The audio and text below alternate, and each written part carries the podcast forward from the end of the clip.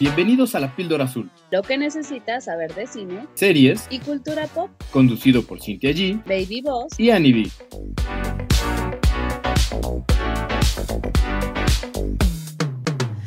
Bienvenidos a otro episodio de La Píldora Azul. Yo soy Cintia G y como cada semana está conmigo Annie B, Baby Boss. ¿Cómo están, criaturas? Criaturas del Señor.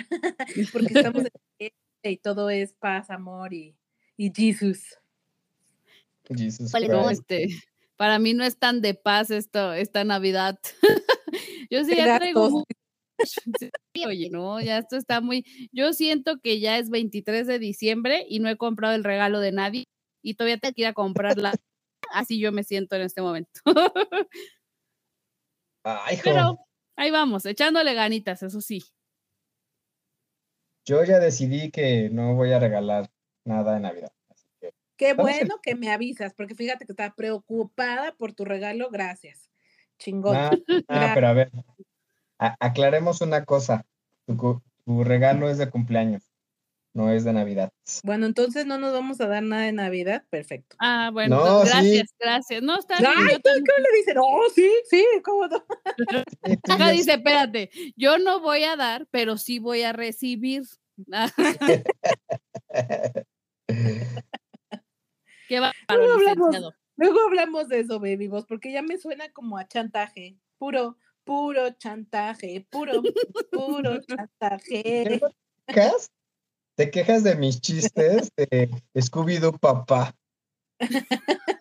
Pues te tenía que copiar. Pero bueno, Bueno, mucha risa, mucho wiri wiri y todo, sí, ya saben. Pero les traigo algo bien denso, hijos. Agárrense. Como diría Lani, se Se prendió el cerro. Sí, porque está súper densa, está bien marihuana. Ahí les va. Les traigo la reseña. Me fui al cine a ver Bones and All, que literalmente se traduciría como con todo y huesos, ¿no? ajá. Sí. Que en español le pusieron hasta los huesos, que es la nueva película del director Luca Guaida- Guaidanino, algo así se pronuncia. Si lo pronuncio mal, di- disculpen ustedes, ya saben que estos nombres raros, pues sabrá Dios cómo se pronuncian. Eh, y él, él, para que lo ubiquemos un poco mejor, es el director de Call Me By Your Name, justo esta película que le dio bastante visibilidad al actor Timothy Chalamet. Yo creo, sin lugar a equivocarme, que él catapultó, o esta película, pues, de Call Me By Your Name, catapultó su carrera, ¿no? Como que lo puso en el radar. Sí. Y que por cierto, ahí sale el caníbal este, ¿cómo se llama? Hablando de caníbales, porque sí, bebés, es una historia de caníbales. Y de El caníbales, Hammer. el Army Hammer, ay, qué escándalo. Desde ahí se prendió el cerro. Sí. Entonces, esta es su nueva producción, su nueva película, que también repite como protagonista a Timothy y que su coprotagonista es em, Taylor Russell, que es Maren, Maren, no, no sé si se, lo estoy pronunciando bien, que es una chica, me, me voy de lleno un poco a la historia, es una chica que descubre o que es caníbal, así, así nació. No es, ahora, ahora sí que la premisa de la película no es que te hagas caníbal, naces caníbal, como si nacieras em, zurdo o autista o no sé, ¿no? Entonces. Sea, su explicación es que ella nació así. Ella nació así. Y de hecho, en algún momento de la película, y espero que esto no sea un spoiler o no me lo tomen como un spoiler, justo narran que al- la primera vez que ella com- se comió a alguien fue a los tres años, que a su niñera, estaba, la cuidó, la estaba cuidando la niñera, y que cuando el papá llegó a casa o los papás llegaron a casa, pues la niña estaba muerta y no tenía la mitad de la cara. No ma- ¿y cómo? Santo Cristo. Pues Ajá. porque nace así, porque para ella es, es instintivo, es natural, es, es ser, es ser ella, ¿no? Pero ilógico eso. O sea, una niña de tres años, que si no es medio ilógico que una niña de tres años mate a su cuidadora y se la coma. No lo sé, porque si tú, o, o yo te preguntaría a ti, o lo podemos debatir brevemente desde el lado, desde el punto psicológico, o sea, si naces así, y a los tres años yo creo que una persona no sabe del bien y el mal. O sea, una, una persona de tres años, una personita de tres años, no sabe que comerse a alguien no está bien. No, pero. Entonces, para ¿cómo- ella es normal. Pero ¿cómo le para matarla primero? No la mató, se la empezó a comer. Y estaba viva. Pues a lo mejor la agarró, es que no te lo cuentan, no lo presentan en la pantalla y tampoco te lo narran con detalle, simplemente pasó. No sé si cuando la mordió, la habrá mordido en un lugar que la chava ya no pudo hacer nada, pues, ¿no? A No sé si en la yugular, una cosa así, vete tú a saber. O que por del impacto de que cuando la niña la empezó a morder, pues, no sé, se quedó. Tú me has dicho que la manera de reaccionar ante, el- ante este tipo de situaciones, pues es de quedarte frío, Ujú, sí. congelarte, pues, entonces a lo mejor la chava se la empezó a comer y en lugar de reaccionar y, e irse, se quedó ahí. Y supongo que de, de, de, de estarla mordiendo llegó un punto en que pues la mató. Ay, madrecita santa. O sea, todo esto lo quiero, lo intuyo, porque no es algo que veas en pantalla, simplemente te mencionan que la primera vez que ella se comió a alguien fue en esta circunstancia, pero lo dicen así, como te lo digo, no con detalles, ¿no? Pero bueno, es parte de, de ejemplificar porque ella nació así. Entonces, eh, lo- la mamá los abandona, em, el papá se queda a cargo de la niña, el papá como que entiende que no, no es que ella sea mala porque venga de un algo de malicia o de maldad, sino que es así, es como si tu hija naciera hombre lobo. ¿no? Y no lo pudiera controlar, o sea, no, no viene de un lugar de maldad, sino de, de la naturaleza, ¿no? Entonces la cuida y la protege, y cuando digo protege es, pues la, la encubre, hasta que cumple 18 años y decide abandonarla, porque pues al final claramente es algo muy difícil de lidiar. ¿Por qué? Porque cada que ella mata a alguien, pues ellos se tienen que mudar, tienen que usar nombres falsos y dejar todo atrás. O sea, ella Para- sí termina este, cometiendo asesinatos, no es como en Crepúsculo que la entretienen con carne de venados y así, no. Sí mata No. gente. Y se come gente, sí. Y de forma regular. Pero lo que explican, Aline, porque todo esto eh, lo narran, no es algo que se vea en la película. La película empieza cuando ella le muerde el dedo a una amiga. Ahí empieza la película. Y entonces, eh, pues obviamente eh, estaba como en una pijamada y se, se fue, se fue sin el permiso de su papá porque su papá no le da permiso de nada. Por lo mismo. Y tú no, a, a este punto que llevamos dos minutos de película, no sabemos por qué pero el papá no la deja salir a ningún lado, entonces se va sin permiso, llega a la pijamada, le muerde el dedo a una niña, pues todos, todos enloquecen, se hace como un frenesí, la niña, la protagonista, Maren, se sale de, de ahí, se echa a correr a su casa y como llega con mucha sangre de la boca, el papá le dice, pues vámonos, vamos, ¿cómo va? Mm, y se mudan. Y se, se ve que la niña estaba por cumplir 18, porque hay como un brinco de tiempo que no te especifican, pero me imagino que fue cuestión de semanas, meses. Y el papá se va y le deja nada más una, un cassette. Le deja dinero, el case- un cassette eh, y u- su acta de nacimiento. Entonces en el cassette le va narrando como de, güey, ya estás grandecita, yo ya no puedo con esto, ya tú vas a tener que descifrar qué pex con tu vida, porque yo no puedo estarme, o sea, no puedo estarme moviendo a cada rato, cuidándote a expensas de que te van a agarrar, de que te van a meter en la cárcel, de que te comes gente, básicamente, ¿no? Y ya no quiero ese pedo, entonces ahí estás, ya estás grande y pues yo, tú sabrás qué hacer, ¿no?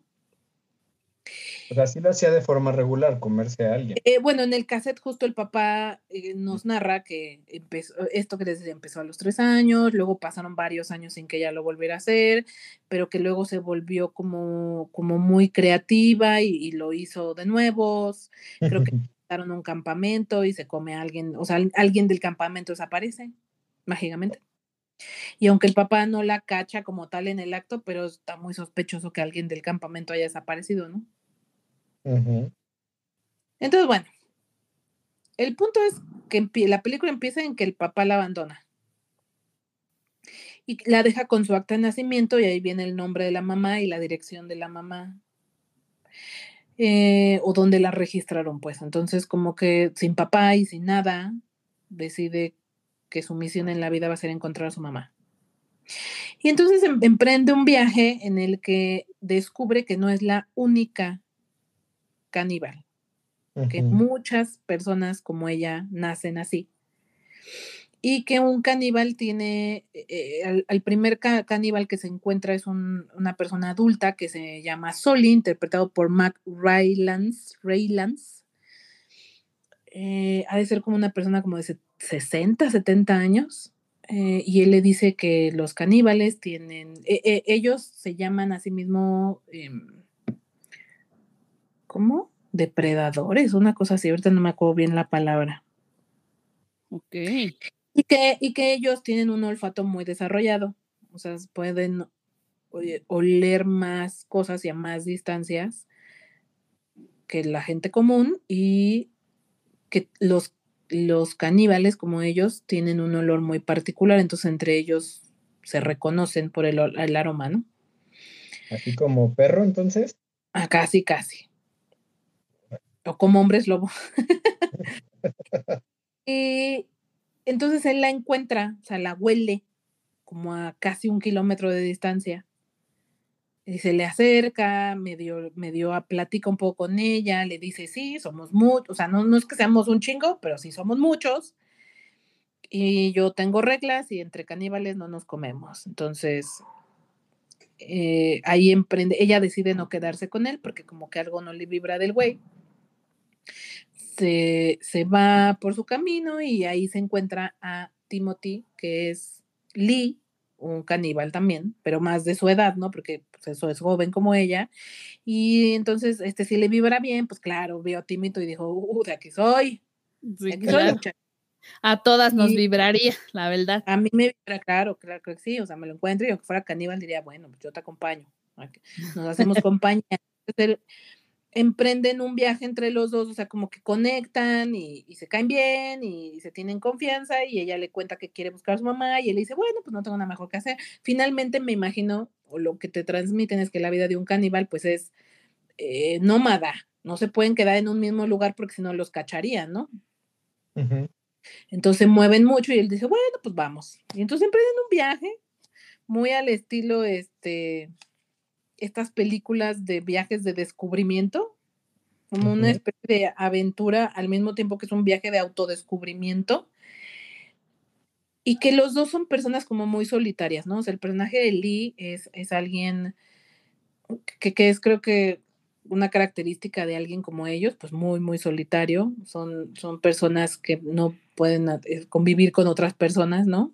Ni siquiera con los de su misma especie, por así decirlo. Entonces, él se siente como muy solo, como con mucha falta de cariño, igual que ella, y eso hace que conecten.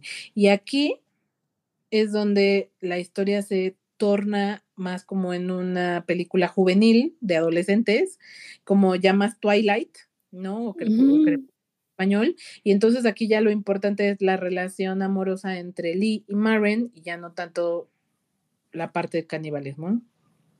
Y Ok. como los dos, eh, digamos que es este viaje en el que los dos se encuentran, se entienden y hacen este match porque el- uno le ofrece al otro lo que necesita y se complementan y entonces es más como una, pues sí, como una relación amorosa, muy, muy, te digo, el tono de la película aquí ya se vuelve más crepúsculo.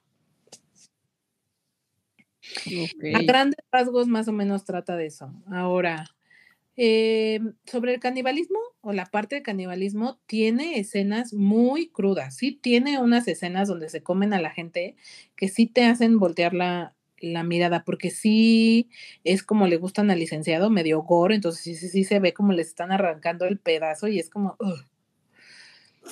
Entonces, eh, no me parece que sea tan fuerte como las que nos ha narrado el leak. Creo que está como a lo mejor en un punto medio, pero si no les gusta el gore, definitivamente esta les va a sacar como, los va a hacer por lo menos desviar la mirada varias, varias veces a lo largo de la película. Oh. Importante que lo sepan. Sí, hay como mucha sangre.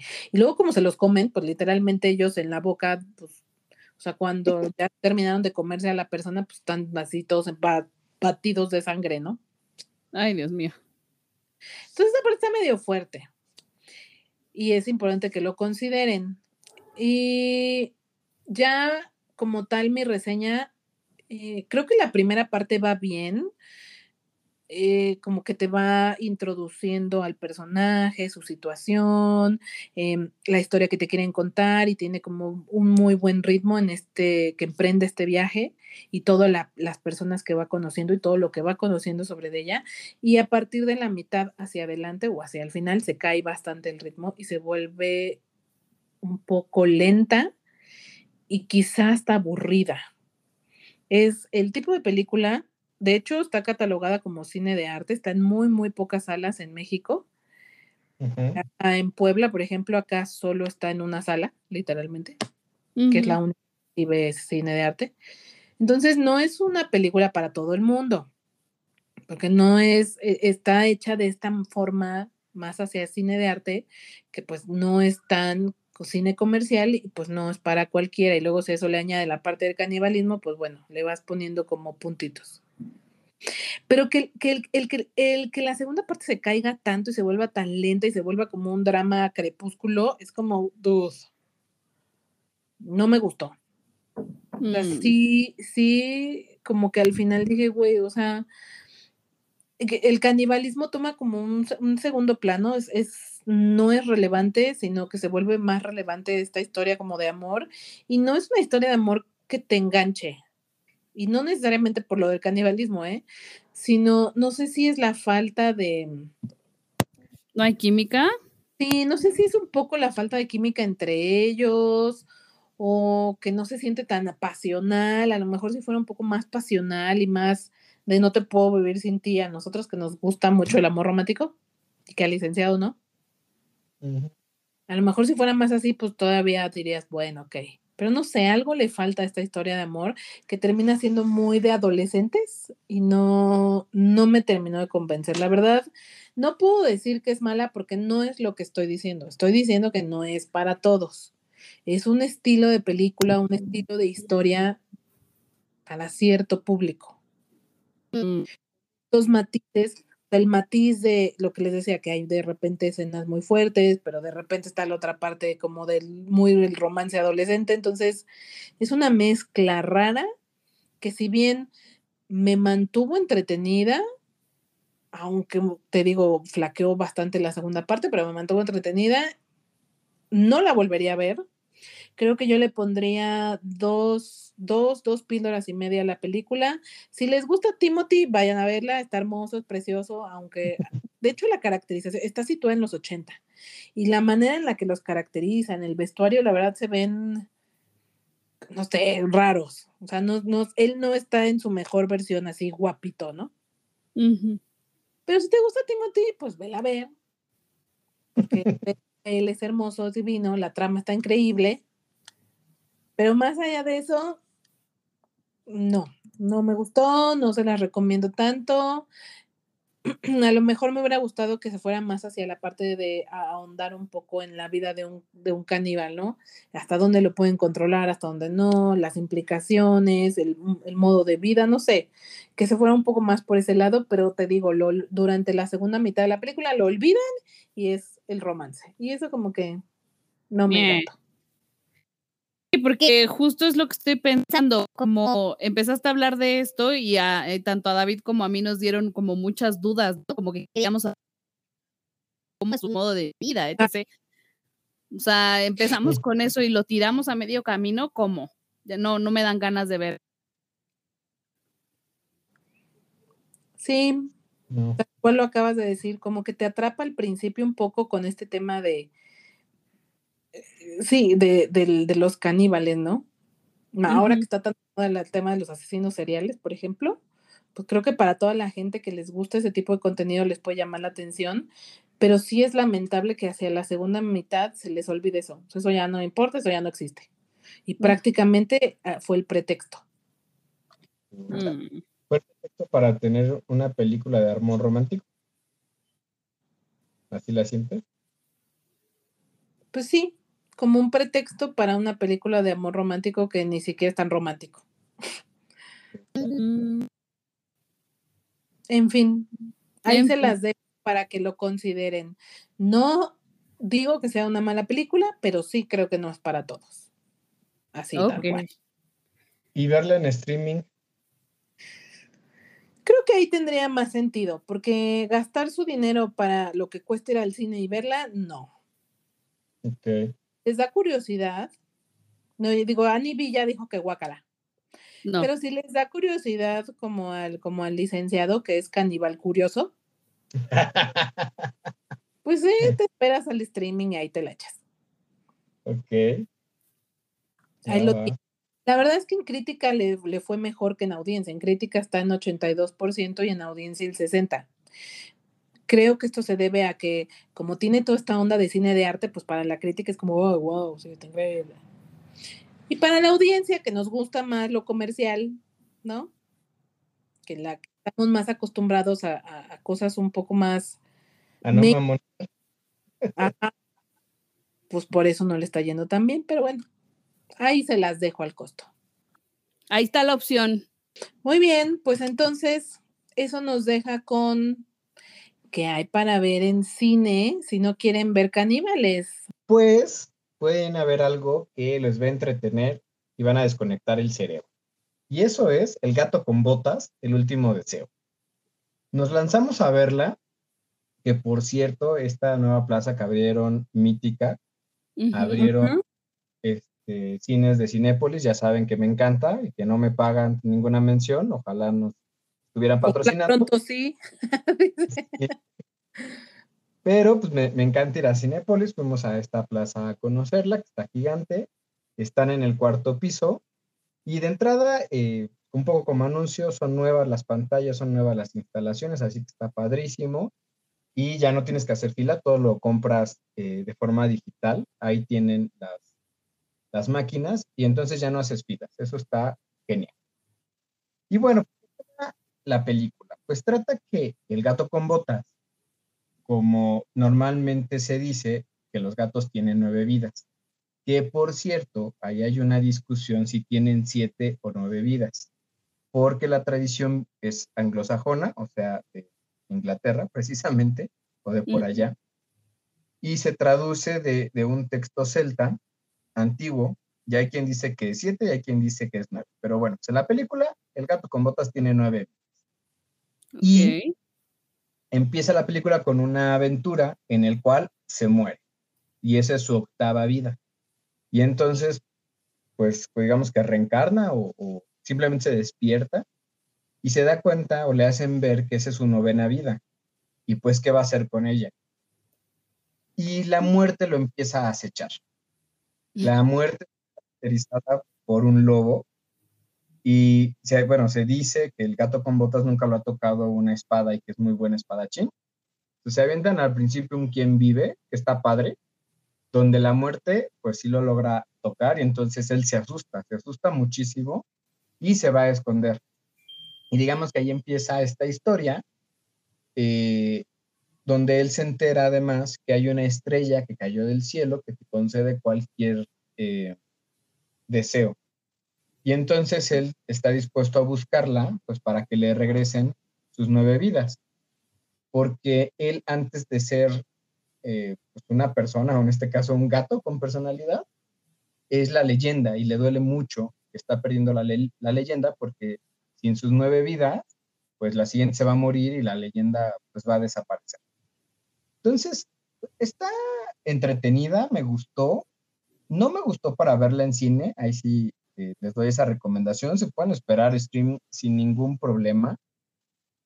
Eh, tiene dos, tres chistes padres. Acaba siendo una película totalmente innecesaria, no nos dice mucho. Tal vez lo único que nos dice es que en la 1 que se enamora de, ay, de esta gatita, eh, ay, se me fue el nombre, Kiri y Patitas Suaves, se llama Ajá. eh, se enamoran y se iban a casar y la deja plantada. Y entonces pues, eh, ella lo odia, ¿no? y se trata un poco de que se encuentran y cómo se vuelven a, a- a- cómo vuelven a hacer las paces. Y también hacen equipo con un perro, un chihuahua, que todo lo ve positivo.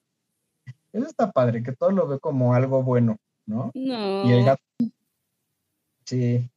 Y el gato con botas y Kiri, eh, pues no confían en nadie, entonces él les da como varias lecciones de vida, de pensar positivo, de confiar en la gente, de ser agradecido. Eh, también aparece los tres osos de ricitos de oro, porque ellos están buscando esta estrella también para cumplir un deseo. Y un malo que se llama Jones, que yo no lo ubico, también parece ser de una canción inglesa, que él tiene como, le gusta manejar la magia en general. Entonces, sacan varias magias de los cuentos tradicionales de hadas. Otra cosa que me llamó la atención de esta película es que el, el skin que le ponen o, o, la textura que le ponen a la animación le llama pictórica, es como si fuese al óleo. Y esto lo trataron de hacer para asemejar una historia de cuento de hadas, un libro, un cuento que estás leyendo, más que un cómic o más que una película de animación como lo había sido Shrek. Y a mí no me encantó. O sea, sí se ve padre porque tiene, eh, es algo diferente, pero sí me distraía mucho de la película.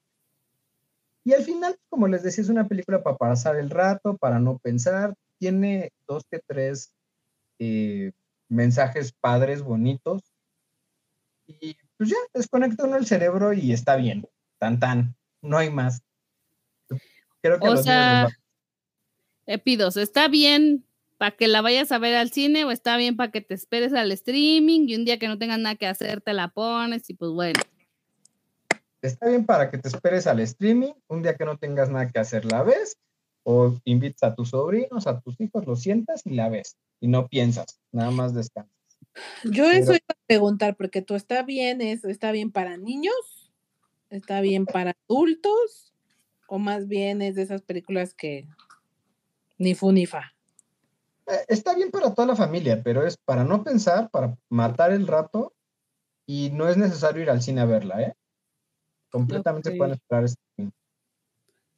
Fíjate, okay. te voy a contar algo, Annie. Antes, a ver. Antes, al le daba un no sé qué, que qué sé yo, ir al cine a ver cosas que no eran de cine. Así como que le daba hasta como ponzoña, así se le salían rochos. Era de cómo, cómo vas a ir al cine a ver una cosa de esas que no valen la pena ir a ver al cine. Y míralo ahora. Y míralo ahora. La gente sí cambia.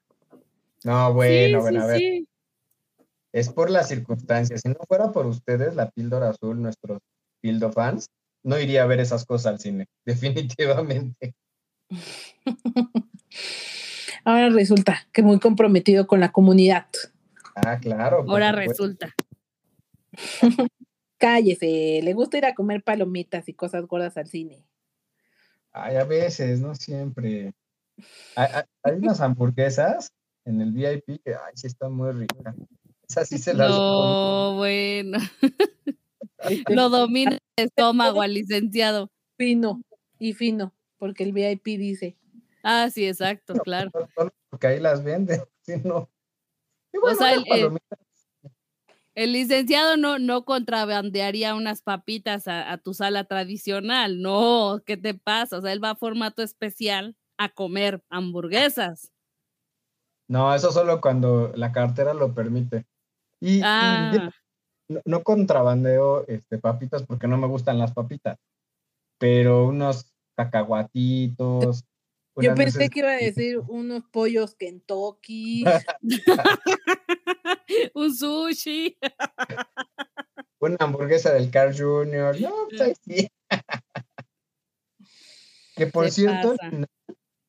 tiene una escena, no es post créditos porque no, no, es después de los créditos, pero tiene una escena adicional donde se ve que llega a Far Far Away y okay. pues, da pie a que saquen la quinta del Shrek, que yo sí creo que ya es demasiado. Ya es too ¿Por, much. Porque la quinta y no más bien enlazarla con cuando conoce a Shrek. Ay, mira, la que sea, yo creo que ya no es necesario, ya, por favor. sea como sea, no, dice Annie. Exacto, no, me rehuso. Pero no es, no, no es cuando lo conoce, porque sí dice, vamos a ver unos amigos. Entonces, entender que ya conoció Shrek. Mm, ok. Entonces no sale Shrek como decían ahí en este los rumores. Sale en la nueva introducción de DreamWorks, nada más. No sale en la película porque por ahí se decía que iban a tener su mini cameo los personajes de Shrek, pero no. No, cero. Cero, cero. Los menos ganas de verla, dice Lani. No, definitivamente no va a ver, no va a pasar. Mira, ve- ve- véala con su hijo, nada más para que pasen el rato juntos. Le va a gustar a su hijo. No, bueno, sí, se la puedo yo poner ahí este, al muchacho y digo, ay, disfrútalo, que te la pases increíble. Y ya voy yo me hacer- pongo a hacer otra cosa. Va a doblar la ropa, ahí vela. Ahí me la Ah. Me voy a pintar las uñas, aquí ando, ¿eh? Pero aquí estoy pendiente. Aquí te veo. Exacto. Está bien. Pues ahora sí, vamos a cerrar con un par de noticias en nuestra afamada sección de la Pildo News. Sí, ¿qué creen que? Ya Sí. ven que hablamos el episodio pasado rapidísimo, lo quiero comentar. Estábamos comentando de la situación de Ticketmaster. No, hombre, se prendió el cerro, se prendió el cerro con el, con el concierto de Bad Bunny, que fue el que vino a destapar todo el cagadero que había en Ticketmaster. No hay otra palabra, discúlpeme usted por sus oídos puros y castos, no hay otra palabra. Y el chiste es que ya salieron las primeras declaraciones de, Profeco, donde dicen ya estamos tomando cartas en el asunto, están tomando una acción colectiva en contra de Ticketmaster y ya salieron incluso las sanciones que va a haber para la boletera. Entre las sanciones, tienen que eh, reembolsar al 100% el costo del boleto a las personas afectadas, más un 20% de indemnización. Y también este chistecito y toda su corrupción le va a costar a Ticketmaster aproximadamente el 10% del total de las ventas del 2021, de todo el año. Imagínense la cantidad de varo que va a tener que pagar Ticketmaster y qué bueno porque seguro eso y más se habrán robado, la neta. Pero, ¿y ese dinero a quién se lo van a dar al gobierno? Mm, Pues yo creo que no sé si a Profeco, yo no sé qué van a hacer ahí. Esa, esa parte todavía no está clara, pero lo vamos a investigar, amigo. Esto no se va a quedar aquí. Vamos a llegar al fondo de esto. La sanción es que el 10% de su venta total o su ganancia total de 2023 la van a tener que pagar en multa. No, 2021, del ejercicio del Ah. año pasado. Lo- el total que ya ganaron, el 10% lo van a tener que pagar como multa. Órale. Qué bueno. Y es poco, ¿eh? Te poco. digo, te digo, de eso y más se habrán robado, la neta, porque no nada más el problema es Bad Bunny. Hubo gente que se estuvo burlando en redes, que si reggaetoneros y eso les pasa por nacos, cero, fuera de contexto, porque no nada más fue ese concierto. También hubo afectados en el Corona Capital, en el de Daddy Yankee, en el de este, Harry Styles. Hubo también ya bronca con la preventa de, de Weekend, que de pronto ya había salido y luego ya había habido una venta preferencial, quién sabe para quién y no sé cuánto. O sea, esto no se limita nada más a un concierto de reggaetón, esto tiene meses pasando. Bueno, Y- años. Sí, bueno, años, totalmente. Y si quieren alguna recomendación, no dejen que les quiten sus boletos, para nada lo suelten, para nada. La persona en el acceso no tiene por qué tocar el boleto porque los escanean con un aparato. Entonces, ni siquiera los tienen que tocar, no los suelten. Pasen su boleto y si les dicen que es falso, si les dicen que ya hay alguien adentro y tú fuiste el que hizo esa compra, lo que tienes que hacer es acercarte con las personas directamente de Ticketmaster. No son las mismas del acceso, son personas que contratan para ese evento en específico. Entonces van, se acercan con la gente de Ticketmaster y en ese momento me revisas mi compra, porque yo hice una compra tal día con esta tarjeta, esta es mi identificación, te lo tienen que checar y cuando confirman que es tu compra, te tienen que dar el acceso sin que te pelees, sin que caigamos en drama. Eso es lo que tiene que pasar. Si eso no sucede, en ese momento haces una llamada a Profeco y, avisas, está pasando esto en este momento, estoy en el estadio, estoy en el, en el recinto y ya está sucediendo así. Y en ese momento, Profeco interviene. Entonces, no caigan en dramas, no caigan en, en videos. Simplemente, si ustedes tienen la paz de que compraron ese boleto de forma sana y honrada, ese es el procedimiento. Nadie se va a pelear, nadie se va a estresar. Y si Pero- ustedes caen en reventa, entonces aténganse a las consecuencias, porque esto mucho es propiciado por los revendedores. que si se acuerdan, la vez pasada estábamos hablando de cómo llegan a estafar y cómo coincidió. Y ahorita estaba viendo una publicación de Ticketmaster que se les va a regresar eh, el costo del boleto, pero pues aún así quien lo compró en los canales oficiales y quería vivir la experiencia, pues ya, ya no la tuvo. Sí, pues sí, ya te quedaste, o sea, que te den tu dinero, pues te lo perdiste. Es triste. Algo iba a decir sin, me parece. Sí, dije que mm, y si no lo compraste por los canales legales, ¿qué? No, pues ahí sí ya perdiste. O sea, aquí la garantía va a quien hizo directamente su compra. A lo mejor si te lo compró tu mamá, pues a lo mejor tu mamá sea la que tenga que hacer la denuncia, ¿no? Por poner un ejemplo. Pero que tú sepas que tú pagaste por ese dinero eh, directamente a, a la boletera, ¿no? Si cuando caemos en reventa, también ahí estamos con muchas broncas. Por eso les digo, se hace en el momento. Me checas con las personas de Ticketmaster y verifícame la compra, porque se compró con esta tarjeta a nombre de esta persona, así, así, así, y te lo checan en sistema. Incluso en el boleto tú lo puedes ver qué tipo de, tarjeta usó, cuándo fue comprado, dónde fue comprado. Todo eso se, se, se hace al momento y se los digo porque en serio yo trabajé en, en Ticketmaster hace mucho tiempo y a mí me tocaba estar en, como operativo en los eventos y ese era nuestro trabajo. Teníamos que estar en la entrada por si había algún inconveniente con los boletos. Si no te pueden resolver en ese momento, llamas a Profeco, hice una compra, estoy en el estadio, no me dejan entrar. Y ahí Profeco te lo, te lo arregla. Al momento, así tú en línea. Y, y eso pasa hasta en supermercados, cuando no te, no te verifican una compra, cuando te estás teniendo una bronca. Así en ese momento llamas a Profeco y va a haber una persona que te va a atender y te va a guiar para ver qué puedas hacer. Ahora, Bien. Pues ojalá, ojalá se arregle, porque sí está muy loco. Sí. En el Inter, vamos a hablar de cosas buenas, ¿Qué menos traes de bueno? gramosas. Y pues como saben, ya empezamos prácticamente la época de premiaciones respecto al cine y la televisión. Y una de las primeras es justamente los Golden Globes, que acaban de anunciar sus nominaciones. Y ahí les van algunas de las más destacadas. Primero, todo en todas partes al mismo tiempo obtuvo seis nominaciones a Mejor Película de Comedia Musical, Mejor Director, Mejor Actriz, Actor de Reparto, Actriz de Reparto y Guión Adaptado. Y todas bien merecidas y ojalá se quede con varias de ellas.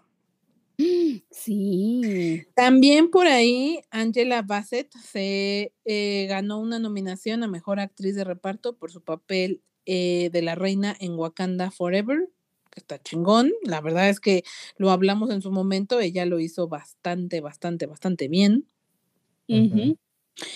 Pinocho, que hablamos eh, la vez anterior, tuvo tres nominaciones a Mejor Película Animada, que esta sí o sí se la debería de llevar. O sea, por ahí leía yo una crítica que decía, güey, si este año, bueno, en esta, esta siguiente edición, perdón, no se queda con el Oscar Pinocho de Guillermo del Toro, ya, no vamos a creer más en las premiaciones. Porque, y, y estoy de acuerdo, o sea, real, no creo que haya habido una mejor película animada que esta. No, definitivamente no. Este año no. No, no, este año no. Eh, Diego Luna, más bien mexicanos, Diego Luna se quedó con una nominación a Mejor Actor por Andor, que lo hizo bien. Bueno, no me parece así como súper guau, pero bien. Y Diego Calva a Mejor Actor también por Babylon, que esa todavía no se estrena en México. No sé, no tengo ahorita su fecha de estreno. Se estrena el 19 de enero, amiga.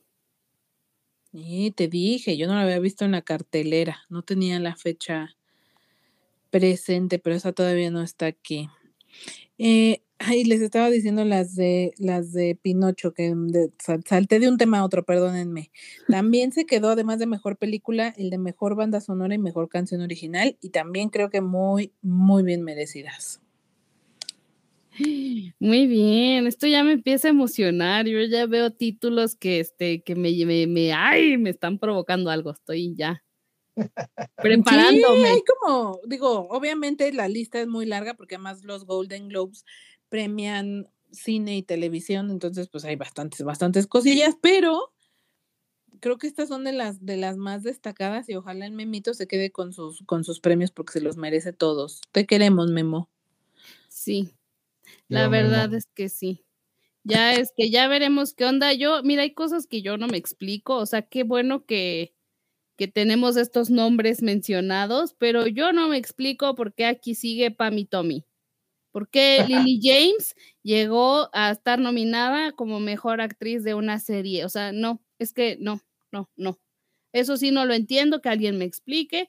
Pero de ahí en fuera, esto me está emocionando bastante y yo ya estoy encaminadísima para esta ronda de premiaciones. Súper sí. Bueno, y entonces, para cerrar, y antes de, de despedirnos, les quiero, les, les quiero recordar que hace unos días, quizá un par de semanas, murió Christy Alley, esta, esta actriz que yo la recuerdo muchísimo, seguro ustedes también, de Mira quién habla. O sea, sí sí vieron Mira quién habla, ¿verdad, hijos? Y claro No. que sí. ¿Qué? ¿Por, cómo, Y lo- por qué? Se raya el disco. Exacto. En- entra sonidito. ¿Qué, qué- por qué, David? ¿No, ¿No veías el 5 o qué? No, sí, sí la vi, nada más estoy dando lata. ¿Ves cómo? ¿Ves? ¿Ves? ¿Por qué uno, uno le hace bullying? Pero, hijo, esta es una de las películas en las que más guapo se ve John Travolta. O sea, por Dios, por Ay, sí. por Dios, ¿de qué estás hablando? Exacto, exacto. Entonces, en esta película que eh, justo creo que todos la vimos en el 5, seguramente muchas, muchas veces, ella es protagonista de John Travolta y la, porque por cierto, las dos partes, tanto la primera película como la segunda entrega, que es Mira quién habla ahora, a mí me parecen las dos muy divertidas, porque en la segunda película ellos tienen un hijo, pues se acordarán que en la primera ella era la que tenía el hijo, no era de hijo de John Travolta. Se, se juntan, no sé si se casan o se juntan, y ellos ya tienen un hijo que es un que nace una niña, y entonces el niño mayor está muy celoso de que ahora tiene que compartir la atención con su hermana chiquita, y eso me recuerda mucho a mi hermana, porque yo también sentí el síndrome de ya no soy importante, güey, llegó esa bola de pelos y ya no me hacen caso. Esa bola de pelo. la bola de pelos, como, como, es, es que esa es este, cita de Rey León, ¿no? ¿Te acuerdas, no? Que es la escena de, yo estaba ahí en primera fila hasta que llegó esa bola de pelos. y le contesta Mufasa, la bola de pelos es mi hijo. y tú en modo Scar.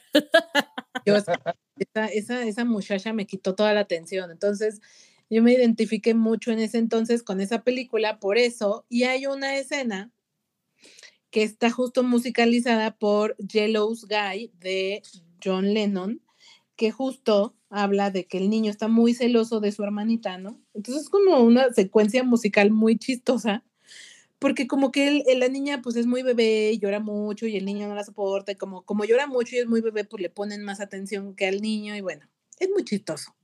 Imagíname a Cynthia allí y su pequeña hermanita en, esas, en esta secuencia musical que les voy a dejar a continuación. les decía fuera del aire a estos dos que neta me parece que Yellow's Guy es una de las mejores canciones que tiene John Lennon. Para mí uno de los mejores compositores ever and ever and ever and ever. Así es que muchísimas gracias Ani, muchísimas gracias David y a todos ustedes que siempre están con nosotros hasta el final. Ya saben que nos encuentran en Facebook, Twitter e Instagram como La Píldora Azul, con una entre Píldora y Azul. Y que si no han escuchado nuestros podcasts últimamente, hijos, ya hay un chingo, ¿eh? Ya pónganse, denle play a los anteriores. Así es que los dejo con esta secuencia musical donde nos van a imaginar a Cintia y su pequeña hermana. Bye. Bye.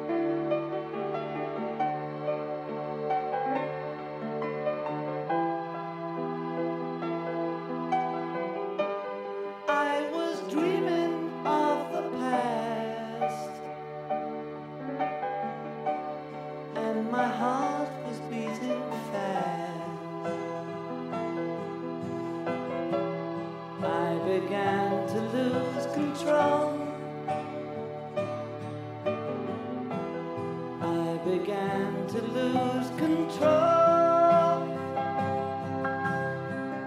I didn't mean to hurt you.